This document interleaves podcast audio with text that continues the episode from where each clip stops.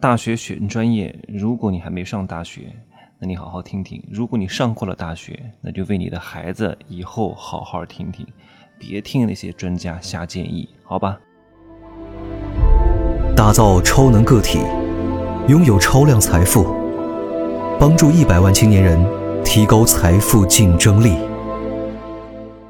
Hello，大家好，我是真奇学长哈，现在是十一点十七分。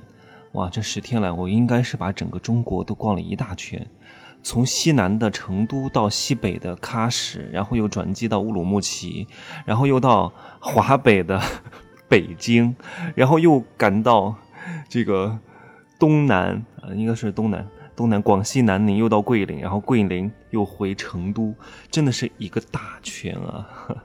然后在这期间呢，我也不忘工作哈，我的新新的大课出来了。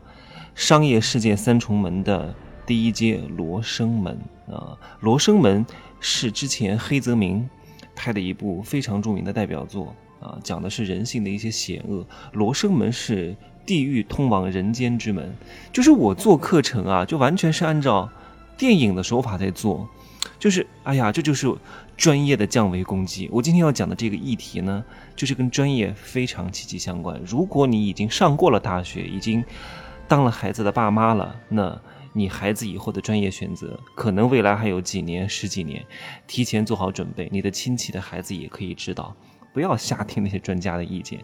大多数的所谓的经济学家都不挣钱啊，都拿拿他纸上谈兵，啊，纸上得来终觉浅，深知此事需躬行。我这个新的大课的价格设置其实挺好玩的，我只会对之前信任过我的朋友更好。啊，我会把所有的商业行为都践行到课程售卖的所有环节当中，就是老学员可以获得更多的优惠。啊，忍受不确定性的人可以获得更大的优惠。就是我没有框架，没有内容，没有介绍，就一张海报，你敢不敢买吧？我赌的就是这个。如果你敢买，你就会享受最低的成本，然后享受更高的价值。如果你觉得还不确定，因为我从这一刻就要靠开始告诉大家，你能够忍受不确定性带来的这种风险的不可控，你才有可能大成。如果什么都给你弄好了，一定怎么样？一定怎么样？既要又要。那你就要付出高成本，就这么简单。你想拿到高薪资，你想众人艳羡啊，你想一个月拿三五万，那你就需要啊各大名校的这个学历加持，本科、硕士、九八五、二幺幺啊，top ten 的中国前十名的北清复交，甚至是常春藤联盟的大学，你就需要付出极大的成本，因为这个收益是确定性的。如果你想去创业，创业是不挑学历的。那个老板是不需要学历的，因为他不需要招聘的，啊，也没有什么谁来选拔你，都是你自己去干，自己组织资源，这个收益很高啊，风险也很大，门槛呢看似很低，但其实非常之高。我经常说，一个行业如果没有门槛，就像做组织行销，做什么保险啊，看似没有门槛，但其实这个门槛是无形的。没有门槛是最大的门槛，有门槛反而不是门槛，因为有了门槛，一切都是确定性的。你把这个考试通过了，你就可以拿到什么样的成绩，啊，你有什么学历就可以找到这样的工作。但是这个看似很难，但这是一种确定性，确定性的结果，你就不可能获得非常大的收益。这个就是这个世界颠扑不破的真理。你以为我卖的是课程啊？你以为我卖的是一个产品啊？我把我的产品。幻化到整个产品销售流程当中，产品套产品，让每一个环节都变成一个教育，都变成一个产品，都变成一次学习，这才是真正的教育啊！让你在每一个环节都感受到人性的残酷、商业的竞争，然后组织的玩法，这是每一个环节都在教育啊！从你进学校的门开始，不是通过上课去教育你，是包括组织管理，包括门口的保安的这些培训。啊，包括整个学校的设施，包括同学之间的礼仪，包括宿舍的建设，这都是教育，而不仅仅是到课堂里面接受老师的口传心授啊。既然我们把话题讲到这儿来了，那我们这个专业怎么选呢？啊，我知道听我节目的大多数都已经大学毕业了哈，那有一些可能没有大学毕业的，有很多零零后在听我的节目。哎呀，你们能够在十几岁听到我讲，真的对你们以后太有帮助了。就是有一个人，他是真真实实的走过这一切，并且愿意把这些东西跟你讲的话，你真的能够少走很多弯路。专业怎么选啊，我当时上的是导演专业，因为我学习不好，而且我确实很喜欢站在舞台上，确实有做艺术的天分啊，这个就另当别论了。就是一般的人选专业哈，不要去选那些所谓的热门专业，这些热门专业现在是热门专业，四年之后就不见得是热门专业了。当年的什么市场营销，当年的所谓的金融行业，当年的所谓的计算机行业，不见得出来之后就依然受欢迎啊。现在流行什么专业？大数据专业、人工智能专业。啊，这些都有啊？难道就是因为这些专业很流行、很热门啊，好像很有前景，你就要去上吗？任何一个人做一个决策，你不能只看这个结果，这不是单一维度的考虑啊！你要结合你自身的情况、家庭的情况，你才能做出一个综合的判断。经常有人来问我，真奇老师啊，我应该选择什么专业呀？呵呵，我能回答你吗？我应该选择什么岗位啊？我能回答你吗？对不对？我应该找什么样的老婆啊？我怎么知道你找什么老婆啊？你都不告诉我你喜欢什么，你是男是女我都不知道，我还以为你是同性恋呢。还找什么老婆？你到底找到老婆是男是女？对不对？我都不清楚你的状况、你的要求、你的标准。你想找的这个老婆要达到什么样的目的？是为了结婚？是为了生孩子？是为了联姻？还是为了假结婚？我得清楚啊，不然我怎么能够给到你一个选择呢？就经常有人来问我一句话的问题，我就没法回答。对不对？你选你选专业也是如此。什么叫你上一个什么专业？我想问你哈，有些专业看似很土，看似很落伍，但是如果你自身条件很适合，你的家庭背景很契合，这个土的专业对你来说也是一个非常时髦的专业。什么热力学、电学，什么土木工程学，对不对？这些东西看似很土，看似很精专，看似好像很技术宅男，但是你想想看哈，如果你家庭有一个。在什么某个电厂里面工作的，什么国家能源某个机关单位工作的，是一个领导啊，很有权威，很有资源。你上这个专业之后，他是能帮到你的呀。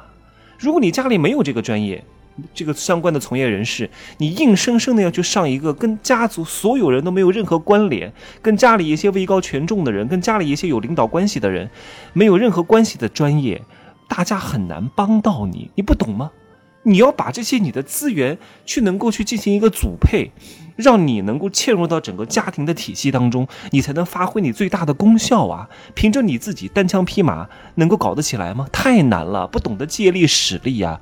不然的话，你怎么能够不费力的？你只会越来越费力。你说你学了一个所谓的热门专业，人工智能专业、大数据专业，家里没有一个人从事这个行业的。你学了这个专业之后，哈，你有两个选择：第一个，只只能做跟行业相关的工作啊，你只能去大城市。但大城市，你觉得你学这个专业就一定能拿很多钱吗？你不见得能拿很多钱的。你依然在北京买不起房，你家里也掏空不了六个钱包啊！哪六个钱包？你跟你老婆两个的啊，你跟你老公两个的，你爸妈两个的啊，你的岳父岳母两个的，六个钱包。都不供不起你北京一套房，那你去那干嘛呢？而且你这个专业在小城市找不到工作的，对不对？没有什么对口的专业，对不对？所以如果你是小地方的人啊，小城市的人，家里没什么资源，没什么背景，我是建议你选一个相对来说比较就业范围广的工作啊，什么所谓的中文啊。市场营销啊，什么工商管理呀，什么商务英语啊，都可以学，因为这个就业范围很广，进可攻，退可守，进可攻到北上广，退可回到二三四线城市。然后呢，很多单位招聘呢，对这种这个泛泛的专业，其实是没有什么太多的要求的，它不会被卡住。再加上你自身能力比较强，各位，我说了，做技术很难赚到大钱的。这些行业更多的是偏重文科，那文科呢要的是什么？笼络人心的能力，演讲写作的能力，资源调配的能力，有眼力劲儿的能力，这些才是最重要的。那些小专业全靠技术是不讲什么人情的，或甚至说人情不是不讲，就是没有这种文科专业相对来说讲的那么多，因为它更加偏重于技术，但是技术是有一定的天花板的，对不对？还有人跟我讲，哎呀，你不是以前说？专业不重要，城市最重要吗？你看，老是就是采取一个变量，没有什么东西是绝对的，所有的东西都是灰度空间，所有的东西，哪怕现在是正确的东西，换到一另外一个语境下，换到另外一个场景下，它就不对了。你不能这样去看问题，因为专业它。相对来说没有城市重要，是因为你在新的城市可以获得更多的人脉。但如果你做的是一个对专业技术要求非常高的行业，你就一定要选择一个好的专业。你以后想转专业是很难的。你说。我做导演的，哦，学导演专业的，我可以做自媒体，我可以做教育，降维攻击啊，对不对？但是你能让我去做研发吗？我能升维去做航空航天吗？我能升维去做医生吗？这不可能的。但医生可以降维来做导演，对不对？学一学吧，相对来说没有那么难，不像医生那么难，更多的是一种天赋。可能你你不用学都能拍出一个小东西，你天生的这种审美能力很好。但是你让我不用学去当医生去做手术吗？去开药吗？不可能，对不对？所以你要明白，每个维度的不同会导致它的要求是不同的。所以总而言之，我总结一下，就是你家庭如果在某一个细分行业有关系、有背景的，你选专业要靠拢他们。我经常跟我周边的朋友讲，我说我真的想帮助你们变好，但是你们做了一个跟我八竿子打不到一块的行业，我帮不了你们。你至少做一个跟人有相关的行业，营销产品流量有关的行业，我能够赋能给你们。你做个科研，做个什么道路勘测，还有有一个工种叫什么地图信息收集，你说我能帮你吗？我帮不了你，因为我真的没法了解你们，我没法赋能给你们。你跟我八竿子打不到一块儿去，你说我怎么能帮你？我不能给你钱吧？对不对？我用 我给你钱是害了你，我用我的善良助长了你的贪婪，而且这个钱你拿的也是德不配位，必有大灾，对不对？你做一个自媒体行业，做一个教育行业，做个产品行业啊，做个快消品行业，做个医疗美容行业，我都能够帮得上你，对不对？哎呀，有些人不懂，要离高人近一点，不仅仅是心理上的近啊，还得物理上的近。还得专业上的相近，行业上的相近，他才能够给你赋能啊，你们才有共同的话语啊，这是第一个啊。如果你家庭有一个比较不错的人脉和家庭某个成员当个领导，选择他的专业，前提是你想要和他一块儿发展。那如果你确实不喜欢你们家某个亲戚啊做的那个行业，你也可以自己去选择，但你自己选择要注意另外一点啊，就是城市相对来说比专业重要。啊，前提是你不知道自己要什么的情况下，如果你就想做个医生，如果你就想做一个什么科研研发人员，那这个时候专业又比城市重要。选择一个好的大学里面的王牌专业，那你的就业面会大很多。那如果你要做一个相对来说和人打交道、资源性较强的专业，然后跟行跟市场打交道比较多的专业，那就一定要选择一个好的城市。我已经解析的非常透彻了，好吗？希望以后你们的孩子。甚至你们亲戚的孩子遵循这个理念和规则，就一定不会犯大错。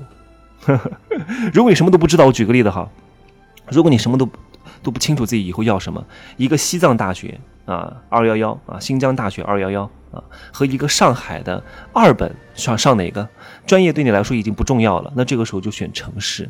对吧？那如果王牌西西藏大学啊，我举个例子哈，他可能没有。西藏大学有一个顶尖的王牌专业，这王牌专业是什么？航空航天科技啊，就这个专业中国前三名，而且你立志以后一定要往这个行业发展，那你就上西藏大学，对吧？这个时候城市就没有那么重要了，但前提是。你四年之后还能不能坚持你四年之前的梦想？万一你想改行，那就完蛋了。我告诉你，你在西藏这个地方没人脉、没资源啊，这个专业也很难转行，你怎么办吧？而且你学的这种专业越高精尖，你转行的成本就越高啊，因为你这个。技术是很难通用到别的行业的，就像做房地产行业的这些人找不到工作的，为什么？因为这个行业很特殊，他在里面的这些经验没法套用到别的行业当中去，因为它有很多灰色的地带，不好讲明的地带，没法用到别的行业去，它不是跟市场有着极其大的相关性的。所以你看，很多地产人啊，到四十岁都去卖干保险了，就这样说吧，哈，好吧，记得。呃，今天的盲盒应该会抢完，老学员一定要注意，我会在社群里面发售。明天应该是预售价，预售价我会发在朋友圈、发在微博、发在公众号里边啊。今天是先老学员，就是信任我们的人，我们给他更多，真的不信任我们的人，他的价格就越高，好吧？第一步上车永远不会错，赶紧的，啊，拜拜。